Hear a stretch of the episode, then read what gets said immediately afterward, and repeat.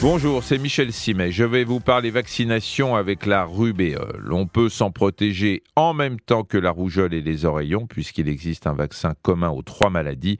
C'est le fameux vaccin ROR. R comme rougeole, O comme oreillon, R comme rubéole, d'autant plus connu et apprécié qu'il est efficace et d'une simplicité déconcertante à gérer.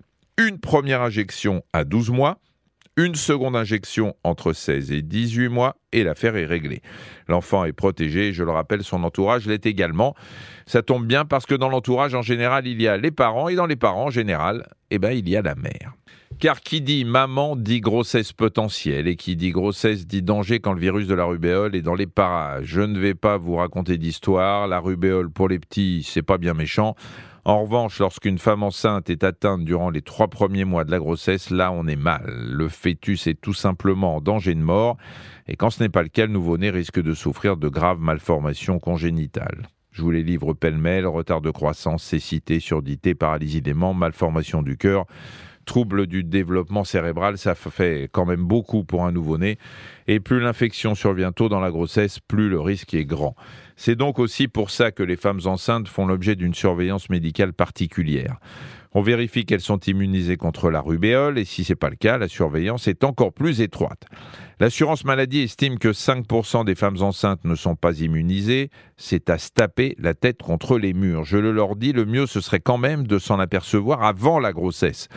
Donc, si vous avez un désir d'enfant, parlez-en à votre médecin avant de vous lancer, parce qu'il est toujours possible de se faire vacciner quand on est adulte, mais il faut le faire avant d'être enceinte.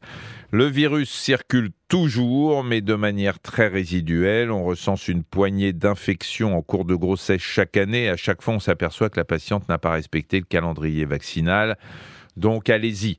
Le vaccin de la rubéole a fait ses preuves depuis son apparition en 1976. Je vous l'ai dit, il est aujourd'hui combiné avec la rougeole et les oreillons. Franchement, trois protections pour le prix d'une, c'est cadeau. D'ailleurs, c'est tellement cadeau que c'est gratuit. Merci d'avoir écouté cet épisode de Ça va beaucoup mieux. Si vous avez aimé, n'hésitez pas à en parler autour de vous et à nous mettre des étoiles.